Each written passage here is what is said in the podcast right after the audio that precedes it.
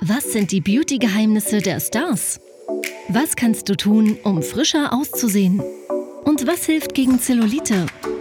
Herzlich willkommen bei deinem Beauty Doc Podcast mit Dr. Nils Freitag.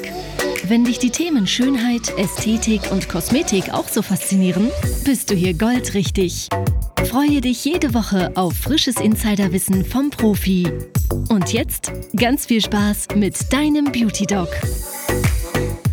Herzlich willkommen. Heute haben wir ein Thema, was sehr viele Frauen betrifft. Beauty Doc Thema.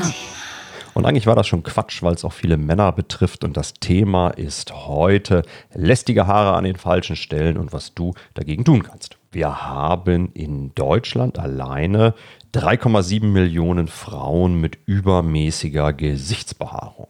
1,1 Millionen Frauen rasieren sich allein in Deutschland mehr als einmal die Woche lästige Haare im Gesicht weg.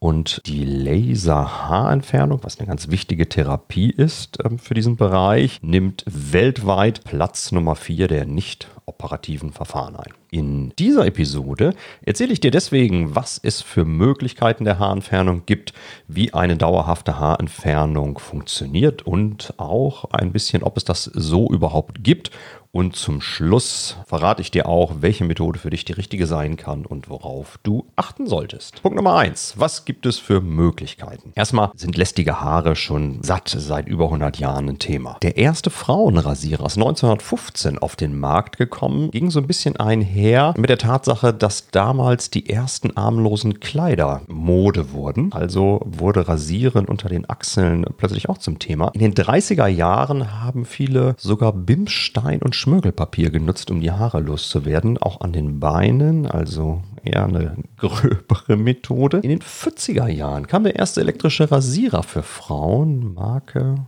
Oh, habe ich vergessen. Mit dem Bekannterwerden von Marilyn Monroe wurde in den 50er Jahren äh, ja so richtig so dramatische Augenbrauen waren ja sehr en vogue und da ging es deswegen so richtig los mit dem Zupfen. Also alles nicht ganz frisch. In den 60ern wurde das Waxing populär. Da ging es meistens um die Achseln und die Unterarme. In den 80ern hat man dann auch den Intimbereich entdeckt. Das nannte sich dann Brazilian Waxing ja, und dazwischen lag noch die Erfindung der Haarentfernungscreme. Das war irgendwann in den 70ern. Und in den 90er Jahren wurde dann auch der erste Laser zur Haarentfernung vorgestellt. Da gibt es inzwischen auch Heimgeräte. Das sind zwar keine Laser, sondern sogenannte IPL-Geräte. IPL steht für Intense Pulsed Light. Das heißt, da wird nicht so ein enges Lichtspektrum abgegeben, sondern wirklich ähm, ist im Grunde so eine kleine Blitzlichtlampe. Erzähle ich gleich noch ein bisschen was dazu. Aber vor 15 Jahren wurde das Sugaring immer populärer, also das Entfernen der Haare mit einer Zuckerpaste funktionierte so, dass diese Zuckerpaste aufgetragen wird auf Stoppelhaare und ein bis zwei Millimeter müssen die lang sein. Und dann wird die Zuckerpaste mit einem Ruck in die Wuchsrichtung runtergezogen. Und das ist im Grunde auch schon der Unterschied zum Waxing. Beim Waxing müssen die Haare fünf Millimeter lang sein oder mindestens fünf Millimeter lang sein und die Haare werden dann eben gegen die Wuchsrichtung entfernt. Das ist auch der Grund dafür, dass das Sugaring etwas weniger Reizungen macht. Zusätzlich hat diese Zuckerpaste Zuckerpaste einen antibakteriellen Effekt. Sie ist zwar nicht so stark, weswegen man über eine Stelle mal mehrmals rübergehen muss, aber das ist so im Grunde der Unterschied. Es gibt noch eine weitere Methode, das ist die Nadelepilation. Da kann man einzelne Haare dadurch entfernen, dass man eine Nadel in den Haarschaft steckt und dann elektrischen Impuls aufgibt. So wird dann die Haarwurzel verödet und das Haar fällt aus. Und natürlich kann man auch mit elektrischen Epilierern die Haare entfernen. Wie alt die sind, weiß ich jetzt allerdings nicht. Da habe ich nichts zu gefunden.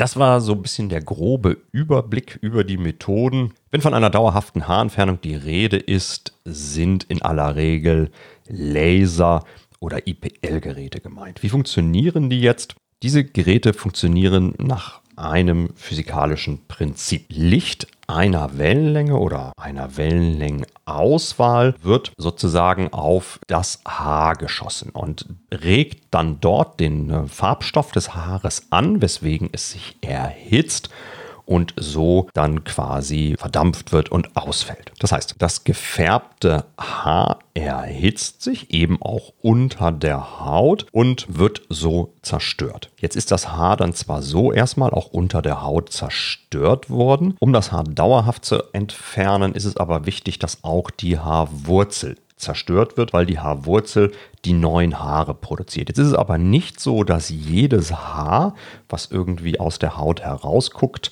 Kontakt zur Haarwurzel hat. Und dazu musst du wissen, dass nur ungefähr 20 Prozent der Haare tatsächlich einen guten Kontakt zur Haarwurzel haben.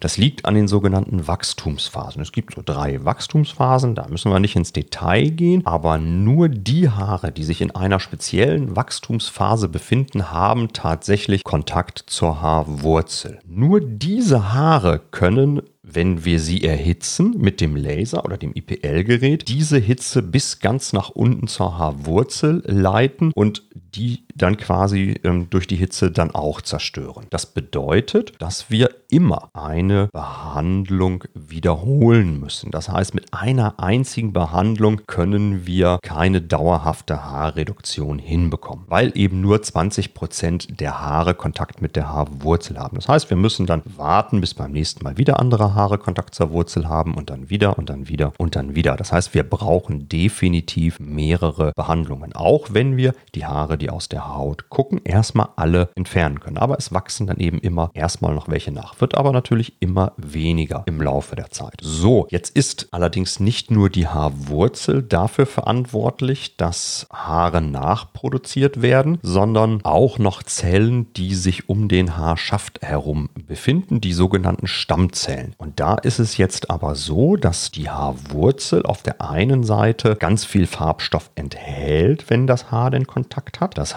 heißt, da trifft der Laser super gut auf seinen Gegenspieler und kann da super gut Hitze erzeugen. Bei den Stammzellen, die sich um die Haare herum befinden, funktioniert das nicht so gut, weil diese Stammzellen keinen Farbstoff enthalten. Die sind ungefärbt. Das bedeutet, dass wir mit dem Laser, mit dem IPL-Gerät so viel Hitze erzeugen müssen im Haar selber, dass die abstrahlende Hitze ausreicht, um diese Stammzellen eben zu zerstören. Da müssen wir so ein bisschen über Bande spielen. Und das ist ganz wichtig, weil so sozusagen klar wird, dass nur eine Behandlung mit ausreichend hoher Energie auch einen guten Erfolg haben wird. Was ich jetzt erklärt habe, ist biologisch und technisch ein relativ komplizierter Zusammenhang. Ich habe das jetzt so ein bisschen komprimiert. Ich kann aber schon mal vorwegnehmen, dass es eine dauerhafte Haarentfernung eigentlich überhaupt nicht gibt. Natürlich schaffen wir es, einzelne Haare oder Haarwurzeln auch dauerhaft zu entfernen. Den kompletten Haarwuchs in einem ganzen Areal ein für alle Mal und für immer lahmzulegen, das klappt nicht. Das ist übrigens auch der Grund, weswegen der Begriff dauerhafte Haarentfernung verboten ist. Da hat das Gesetz gesagt, hier wird dem Verbraucher etwas vorgegaukelt, was es gar nicht gibt.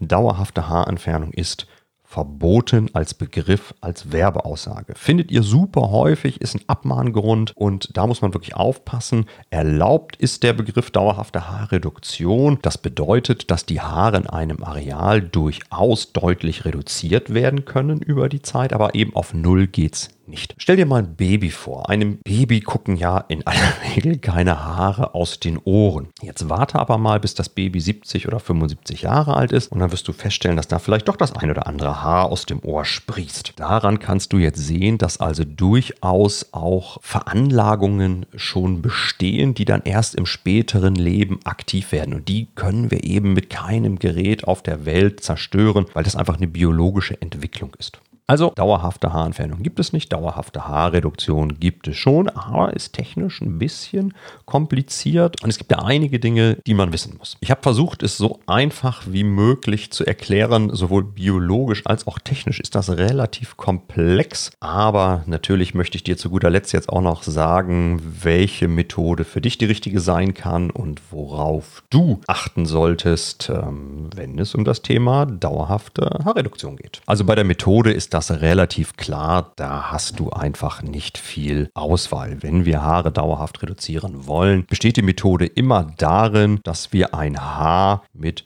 Lichtenergie beschießen, um es so zu erhitzen und dann eben im Idealfall sowohl die Haarwurzel als auch die Stammzellen zu zerstören. Und das funktioniert nur mit einem Laser oder einem sogenannten IPL-Gerät. Der Unterschied besteht darin, dass der Laser Energie einer speziellen Wellenlänge aussendet und ein IPL-Gerät eben ein Wellenlängenspektrum aussendet. Das ist deswegen wichtig, weil dadurch, dass wir so ein Wellenlängenspektrum aussenden, ist die Gefahr höher, dass wir auch andere Dinge erhitzen, die wir eigentlich gar nicht erhitzen wollen. Und das betrifft zum Beispiel die Haut. Da haben wir einfach beim IPL-Gerät eine höhere Nebenwirkungsrate und oftmals auch eine niedrigere Effektivität, weil wir eben die Energie niedriger wählen müssen, um die Nebenwirkungsrate dann eben unten zu halten. Das heißt, im Zweifel ist der Laser immer das bessere Gerät. Zunächst einmal ist für dich wichtig zu verstehen, wer gut zu behandeln ist und wer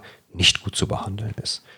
Ich habe schon gesagt, es ist wichtig, dass das Haar gefärbt ist. Das heißt, wenn du jetzt dunkle Haare hast, bist du jetzt erstmal gut geeignet. Wenn du dann auch noch gleichzeitig eine helle Haut hast, bist du noch besser geeignet, was daran liegt, dass wir dann ein niedrigeres Risiko haben, auch den Hautfarbstoff zu erhitzen, weil der Laser ist ja erstmal doof, der macht ja nichts anderes oder das IPL-Gerät, das macht ja erstmal nichts anderes als Farbstoff zu erhitzen und der befindet sich eben sowohl in der Haut, wenn die gebräunt ist, als auch im Haar. Im Haar allerdings in höherer Konzentration. Also es geht schon, aber es ist anspruchsvoller bei dunkler Haut. Das heißt, Schneewittchen wäre perfekt geeignet. Dunkle Haare, helle Haut. Wie sieht es jetzt bei blonden Haaren aus? Da ist die Antwort, kommt drauf an.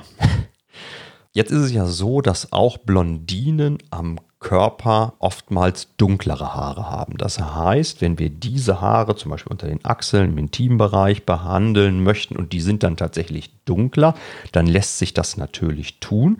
Aber klar, je dunkler diese Haare sind, desto besser ist es, weil der Laser kann nur Farbstoff erhitzen. Je weniger gefärbt diese Haare sind, desto mehr Sitzungen wirst du brauchen. Das heißt, wenn du so ein, so ein Mittelblond als Haarfarbe hast, ist es durchaus möglich mit einem guten Gerät, aber du wirst mehr Sitzungen einkalkulieren müssen und der Erfolg ist nicht immer vorhersehbar. Aber deswegen ganz wichtig, da muss man mit dir drüber sprechen. Wenn das einer nicht erwähnt, ja, kannst du dann deine Schlüsse draus ziehen. Wie sieht es jetzt mit weißen Haaren aus? Weiße Haare, so da steht, denke ich jetzt an einzelne weiße Stoppeln am Kinn einer älteren Dame zum Beispiel, die lassen sich mit diesem Verfahren weder Laser noch IPL behandeln. Da trifft das Licht einfach nicht auf den Gegenspieler und kann nichts erhitzen. Diese einzelnen Haare sind perfekt, um sie mit der Nadelepilation zu entfernen. Das heißt, eine ganz, ganz feine Nadel in den Haarschaft einzustechen, einen elektrischen Impuls drauf zu geben, dann wird die Hitze so erzeugt und das Haar fällt dann aus. Also das funktioniert, aber mit einem lichtbasierten Verfahren geht das nicht. Eine ganz häufige Frage ist, kann man die Haare denn nicht einfach färben? Und das ist natürlich eine clevere Idee, funktioniert aber leider nicht, weil wir immer nur die Haare außerhalb der Haut färben können. Und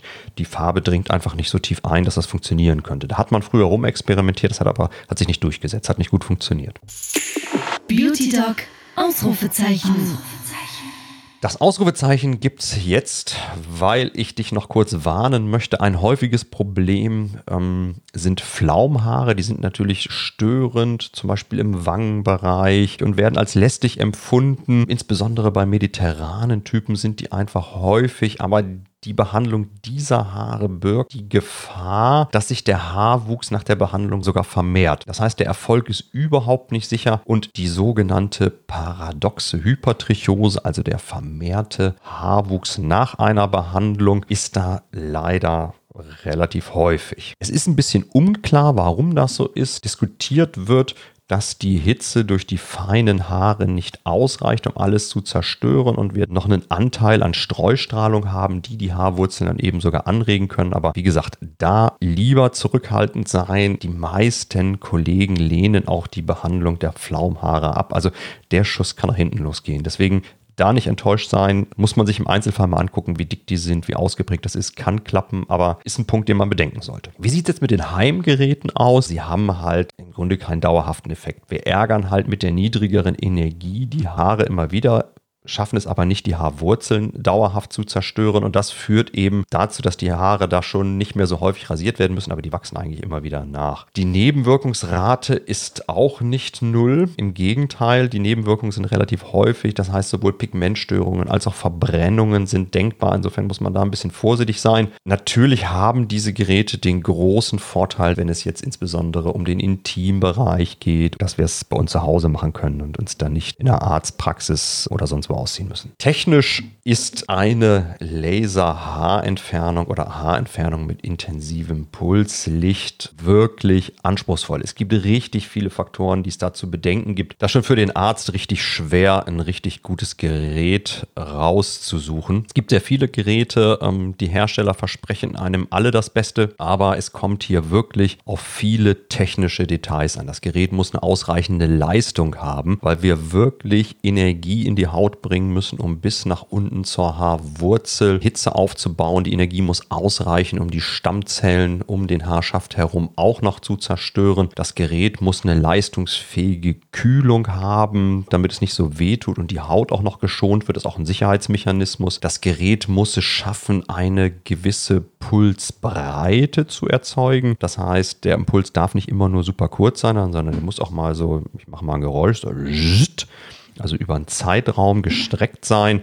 Das ist einfach wichtig, insbesondere bei dunkleren Hauttypen. Dieser Impuls muss technisch auch sauber sein. Der darf nicht aus vielen Einzelimpulsen zusammengeschummelt sein. Es wäre auch nicht schlecht, wenn man den Bräunungsgrad der Haut messen könnte. Und die Energie muss natürlich auch in diesem Kopf gleichmäßig abgegeben werden. Da gibt es nämlich auch Köpfe, die da wirklich sogenannte Hotspots haben, dass in der Mitte da eine deutlich höhere Energie erzeugt wird und im Randbereich des Kopfes dann weniger. Das ist natürlich vom Ergebnis dann totaler Mist und erhöht letztendlich auch die Nebenwirkungsquote. Also du siehst, das ist echt ein komplexes Thema und das ist für einen Arzt schon schwierig und für dich natürlich noch deutlich schwieriger. Ich kann dir aus der Erfahrung sagen, dass du die richtig guten Geräte in aller Regel nur bei Ärzten antriffst. Das ist ohnehin sinnvoll, dass du dich, was das Thema Haarentfernung angeht, in ärztliche Hände begibst, weil die Nebenwirkungsrate wirklich nicht unerheblich ist. Es kann zu Verbrennungen führen, es kann zu Narbenbildung führen, es kann zu Pigmentstörungen kommen und, und, und, und, und. Und das ist nicht mal selten. Und wenn dann derjenige, der es anwendet, nicht in der Lage ist, die Komplikation auch noch zu behandeln, dann wird es wirklich schwierig. Das heißt, es ist unheimlich wichtig, dass du dich da in gute Hände begibst. Der Gesetzgeber hat das inzwischen erkannt und die Gesetzgebung wurde geändert. Wir befinden uns momentan in einer Übergangsphase. Deswegen kannst du davon ausgehen, dass es in Zukunft diese ganzen Geräte, Laser, IPL-Geräte und so weiter sowieso nicht mehr so in dieser Menge geben wird. Da machen sich die Betreiber, wenn sie nämlich nicht Ärzte sind, später strafbar und das auch gut so für die Patientensicherheit. Also wende dich an den Arzt deines Vertrauens, lass dich dort beraten, verschaff dir mal einen Überblick, ob das deiner Meinung nach vernünftig vonstatten geht und dann steht einer erfolgreichen Behandlung auch nichts im Wege. Das Beauty Doc Fazit. Das Beauty Duck Fazit, dauerhafte Haarentfernung gibt es nicht mit Laser oder IPL-Geräten und wobei Lasergeräte besser sind, sind aber gute Ergebnisse zu erzielen. Eine dauerhafte Haarreduktion ist da allemal möglich. Das sind tolle Methoden, die technisch anspruchsvoll sind, die auch Risiken und Nebenwirkungen haben und deswegen in ärztliche Hände gehören. Auch Komplikationen müssen behandelt werden können und es gibt wirklich einiges zu beachten. Deswegen ist es unheimlich wichtig, dass du gut beraten wirst. Das ist keine Behandlung, die man einfach so macht. Dafür ist es einfach zu komplex. Wenn dir die Episode gefallen hat, abonniere gern den Kanal, damit du keine Insider News mehr verpasst und in der nächsten Episode gehen wir dann mal ganz konkret auf den Ablauf einer Laser- oder IPL-Haarentfernung ein, was du erwarten kannst, wie das konkret funktioniert, worauf du achten musst, was konkret denn die ganzen Risiken, Nebenwirkungen sind, wie lange es dauert, wie oft du es machen solltest oder musst und natürlich, wie hoch die Höhe deiner Investition ist. Es war wieder einmal schön und ich freue mich drauf, wenn wir uns bald wieder hören. Bis dahin. dir der Podcast gefallen? Abonniere ihn jetzt und freue dich jede Woche auf spannendes, frisches Insiderwissen. Der Beauty Dog Podcast mit Dr. Nils Freitag. Dein Podcast rund um die Themen Schönheit, Kosmetik und Anti-Aging.